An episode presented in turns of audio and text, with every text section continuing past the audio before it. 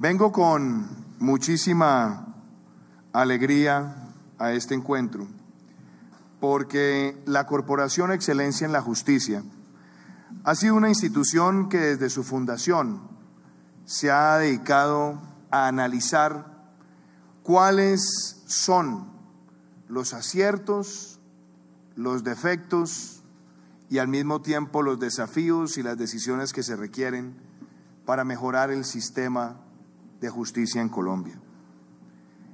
En estos años de existencia de la corporación, hemos visto estudios sesudos sobre distintas materias, sobre la mora judicial, sobre la forma en la que la justicia adolece de las mejores herramientas tecnológicas. Hemos visto estudios sobre las primeras y las segundas instancias. Hemos visto análisis juiciosos sobre el sistema carcelario y penitenciario y podría decir que la Corporación Excelencia de la Justicia ha contribuido a que Colombia reflexione con sinceridad y sin hipocresías sobre cuál debe ser el camino para construir una mejor administración de justicia y una mejor administración judicial. Por eso yo empiezo esta tarde haciendo una reflexión del famoso juez norteamericano John Marshall. Marshall decía que el sistema judicial no es mejor que la calidad de los jueces. Muy parecido a lo que se le atribuye a Francesco Carneluti, doctor Hernando. Se puede tener el mejor sistema, pero si el sistema no tiene las personas más ejemplares de la sociedad, se empieza a desmoronar el ideal de una justicia rigurosa. Por eso, uno de los pilares centrales que nosotros le hemos planteado a Colombia es la legalidad. Y la legalidad no es nada distinto que el feliz matrimonio entre seguridad y justicia. Y la justicia requiere prontitud, transparencia, credibilidad y sobre todo ser capaz de estar presente con los criterios anteriores en todos y cada uno de los municipios de Colombia.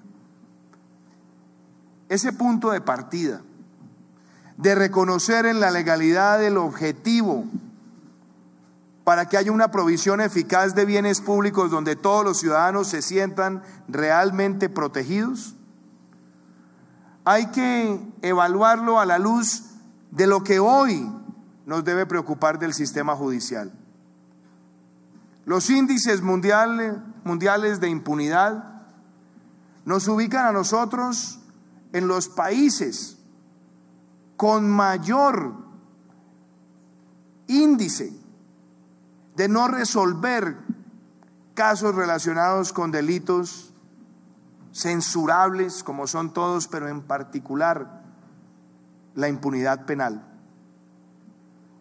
Se ha fortalecido mucho la institucionalidad investigativa en el país desde la Constitución del 91, pero no hemos logrado que esa eficacia que se ve en la instrucción también se vea representada en la sanción. No por culpa de las personas, sino quizás también porque no hemos entendido que una justicia en el siglo XXI requiere mayor tecnología, mejor capacidad de auxiliares, la posibilidad de connotar el expediente electrónico y de gozar de mejores precedentes. Por supuesto nos preocupa que hay una deuda histórica con la justicia. Un presupuesto que si bien ha tenido tendencias incrementales, esa tendencia incremental no va de la mano con la demanda ciudadana, ni mucho menos con la litigiosidad que tiene el país.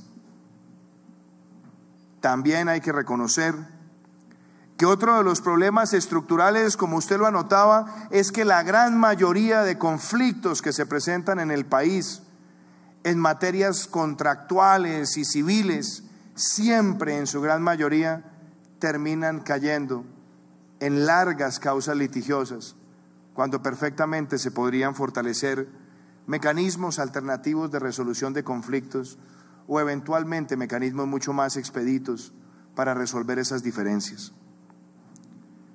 Podría yo seguir señalando preocupaciones que ustedes las conocen muy bien, pero lo importante es plantearle al país cuál debe ser esa reforma a la justicia que nos permita acercarla como un bien público y como un servicio público al clamor del ciudadano.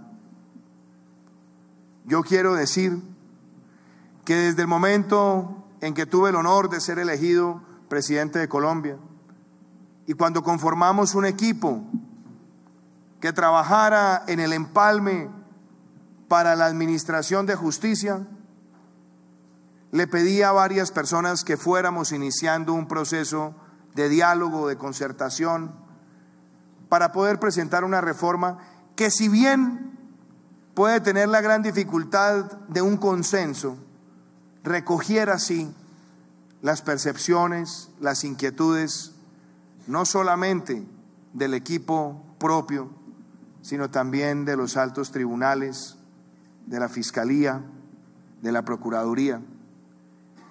Y nos dimos a esa tarea.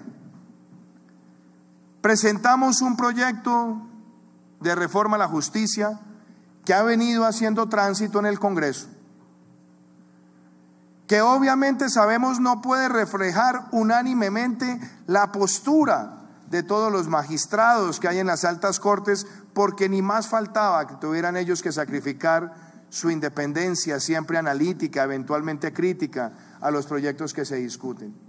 Nunca buscamos unanimismo y lo que buscamos era presentar una reforma que recogiera elementos transversales. Creo que esa reforma ha tenido objetivos importantes. Hacer énfasis en el precedente judicial, hacer hincapié en que las altas cortes se constituyan en tribunales de cierre, fortalecer ciertos requisitos tratar de eliminar situaciones confusas y a veces que han generado controversia por las facultades electorales en las altas cortes, nunca con ánimo de censurar, pero sí tratar de preservar al máximo esa independencia que a veces en las propias facultades electorales termina comprometiéndose o termina generando dudas y fisuras presentamos al Congreso la reforma. Hemos ido llevando los debates con la participación y el liderazgo de la señora ministra de Justicia en el Congreso. Y esas son las virtudes de la democracia y al mismo tiempo quizás sus defectos. En el tránsito legislativo hay observaciones, hay votaciones y hay temas que llegan nuevos y otros que desaparecen. Lo importante es en estos procesos mantener la coherencia de lo que se está presentando. Por eso, agradeciendo y reconociendo el trabajo de la señora ministra y también la participación de los partidos políticos, es importante que la deliberación continúe, pero también debo ser claro, si la reforma pierde su esencia, si la reforma pierde coherencia, seré el primer colombiano que le pedirá al Congreso de la República que no siga con su trámite, porque eso no le sirve al país. Yo pido que hagamos todo el ejercicio, las cortes y los partidos políticos y el gobierno, para que los dos debates restantes permitan enriquecerla y si es del caso, dejar temas para la deliberación en su segunda etapa, pero no perder los debates. Si definitivamente el deseo está en la desnaturalización, es preferible que la reforma no continúe y que seamos capaces de sincerarnos como país. Porque yo escucho constantemente el clamor de hacer una reforma a la justicia, pero si la reforma a la justicia se llena de controversias y de ataques en lugar de buscar la consolidación de una uniformidad en medio de las diferencias, creo que allí estamos prácticamente en una bicicleta estática. Planteo esto con total claridad, sin aspavientos y sin ningún tipo de resquemor ni preocupación distinta a que Colombia merece que entre todos construyamos el camino para una reforma eficaz y eficiente. Quiero decir también que nosotros no tenemos una visión única de la reforma a la justicia y por eso lo que se ha presentado hasta ahora está principalmente orientado hacia los temas relacionados con las altas cortes, pero debe presentarse rápidamente un paquete de reformas a partir del 2019 que nos permitan abordar la administración judicial y cómo ella mejora el entorno nacional. Por eso no tengo la más mínima duda que una reforma complementaria enfocada en la administración judicial tiene que empezar por algo que por años ha venido reclamando la Corporación Excelencia en la Justicia y tiene que ver con una política de talento para que la rama sea capaz de ir a las facultades de derecho del país y reclutar a la rama a los mejores egresados para empezar a formar ese criterio y esa visión de servirle al sistema judicial colombiano. Y por eso he insistido tanto en que si queremos llevar los mejores, debemos darle incentivo a los mejores y casi que dejar definido que nadie debería poder llegar a un alto tribunal sin haber estado por lo menos cinco años en la rama judicial, de tal manera que todo el que aspire a tener ese honor sepa que tiene que servirle a Colombia desde la más básica y elemental función de administración de justicia. Estoy convencido que una vez nosotros construyamos una buena política de talento, el siguiente paso tiene que estar en que fortalezcamos las primeras y las segundas instancias, de tal manera que los altos tribunales se vayan fortaleciendo en la función de ser instancias de cierre, unificadores del precedente y orientadores en materia doctrinaria de quienes van a administrar la justicia en el territorio. Creo que esa facultad de tener el precedente judicial enriquecería muchísimo la justicia en Colombia. Que tomará tiempo desde luego, pero es muy importante dar ese salto. Creo que el expediente electrónico es otro elemento fundamental que tiene que estar en esa decisión. Acompañamos los esfuerzos que han venido planteando algunos altos tribunales, como lo ha hecho el Consejo de Estado con el Banco Interamericano de Desarrollo, para que podamos aportar toda la capacidad técnica que permita llegar a esa instrumentalización digital, de manera que tengamos mayor celeridad, mayor transparencia, mayor capacidad de seguimiento. Creo igualmente que si nosotros queremos fortalecer la justicia y buscar a los mejores, también tenemos que hacer un esfuerzo para que haya mayor arraigo judicial. Que los jueces estén en los territorios y no tengan que pretender permanentemente migrar hacia los centros de poder para poder escalar en la carrera judicial. Si tenemos arraigo judicial y un buen sistema de evaluación y de seguimiento a las providencias, se puede construir una carrera exitosa desde los territorios, buscando que las mejores personas también estén en los territorios. Hay que hacer un esfuerzo para incentivar los mecanismos alternativos de resolución de conflictos. Hay que hacer un gran esfuerzo para que la conciliación adquiera más protagonismo y que tengamos además personas formadas en las facultades para insistir en que una buena conciliación sustentada en derecho y en la realidad y en la evidencia es mucho más importante que dejar perdurar la vida litigiosa que tarde que temprano se convierte también en un costo. Miraba esta semana una cifra escandalosa y preocupante. La nación, señor fiscal, tiene fallos ejecutoriados en su contra por 7 billones de pesos, que hoy, por decisiones erráticas del pasado, están pagando intereses del 30%.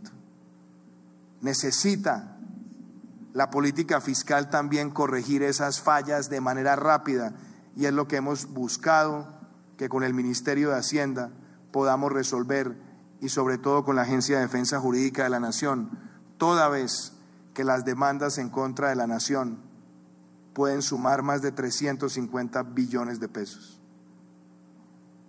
Esto todo nos tiene que servir de reflexión porque una justicia pronta, efectiva, bien formada, con talento, arraigando a sus mejores personas, nos ayuda a corregir todos estos temas en el largo plazo.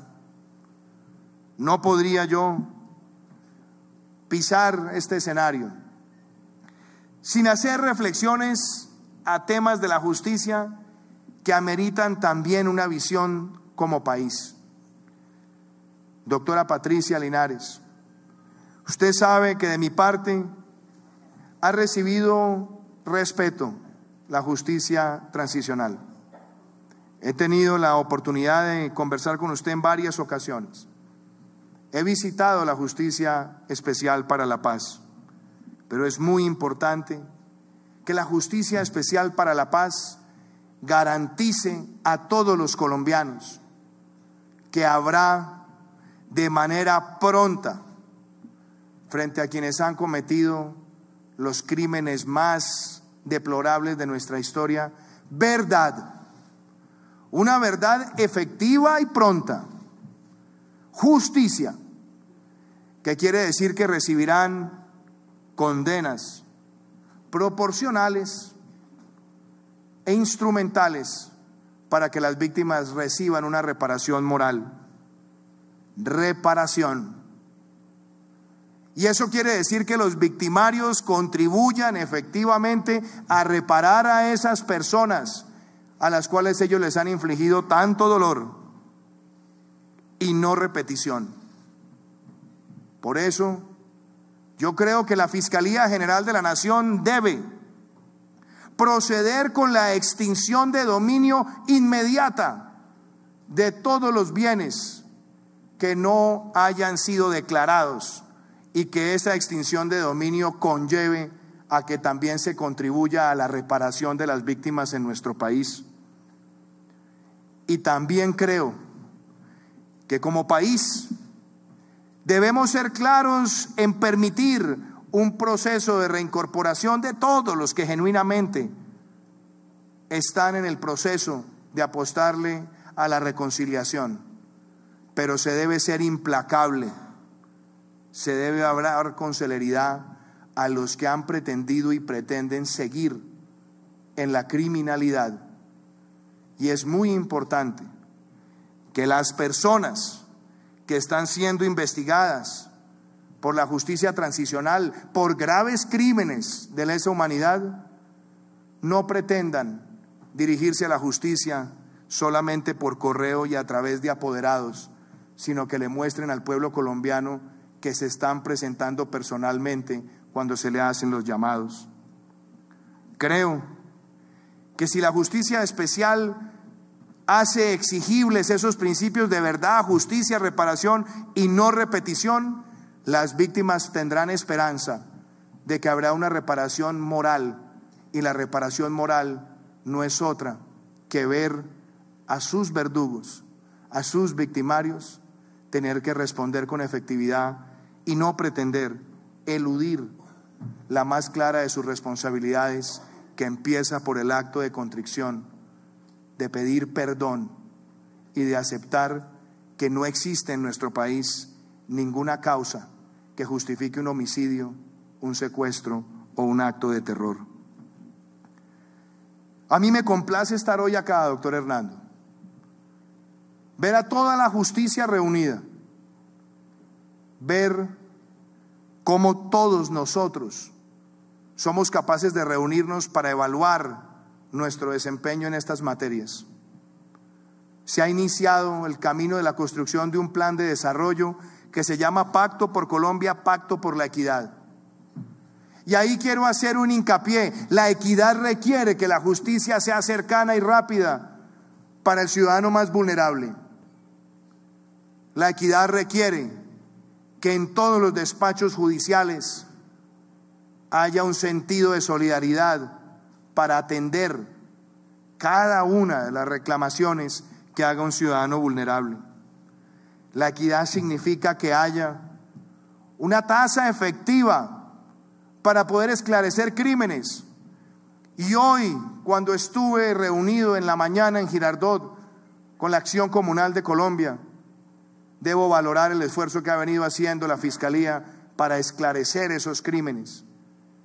Y también valoro el trabajo articulado que hemos hecho con el señor Procurador, el fiscal, el defensor del pueblo, para que tengamos un plan de acción oportuna que prevenga y sancione ejemplarmente a quienes están detrás de esos crímenes. La justicia que queremos construir en este pacto por Colombia es de todos. No tiene color político, no tiene ideología. La justicia no es ni de izquierda ni derecha y lo peor que le puede pasar a la justicia es dejarse tentar por las inclinaciones ideológicas. Lo más importante de la justicia es la que se administra con la claridad del juez, que tiene su formación y su ética para valorar las pruebas y la evidencia, como lo diría tantas veces Antonio Rocha. Yo creo que hay un desafío enorme para todos en la construcción de ese pacto por Colombia, el pacto por la justicia tiene que servir para que abordemos estos temas de la administración judicial y de la administración de justicia, pero adicionalmente para que de una vez por todas este país se pare erguido para derrotar la corrupción. Por eso hemos acompañado desde el gobierno la iniciativa legislativa que presentó la Fiscalía General de la Nación. Por eso acompañamos el proyecto del señor Procurador dos iniciativas de organismos de control que hemos decidido estar al lado, porque Colombia necesita no solamente sanciones ejemplarizantes y fortalecer la investigación, sino también para que de una vez por todas quede claro que cuando haya una empresa que corrompa a un funcionario, esa empresa recibirá un castigo a partir del levantamiento del velo corporativo y le quedará además notificada que no habrá una prescripción por 20 años para poder perseguir hasta el último de los culpables de esas conductas. Por eso este gobierno también presentó sus iniciativas de lucha contra la corrupción. Por eso además queremos enseñar con el ejemplo y exigirle a todos los altos funcionarios que hagan visible su declaración de renta. Y exigiremos los más altos estándares en la contratación, como también lo hemos trabajado con los organismos de control para que el programa de alimentación escolar se rija con transparencia y podamos sancionar a todos aquellos que han querido instrumentalizar la corrupción despojando a los niños del alimento diario. Todas estas tareas que son de la justicia son las que hoy compartimos acá en este escenario con muchísimo honor y con el deseo de servirle bien a Colombia. Llevamos 114 días de gobierno. Algunos pretenden que un gobierno haga todo lo que el país ha deseado por 200 años. Pero eso, por supuesto, tiene ingenuidad o a veces exageración.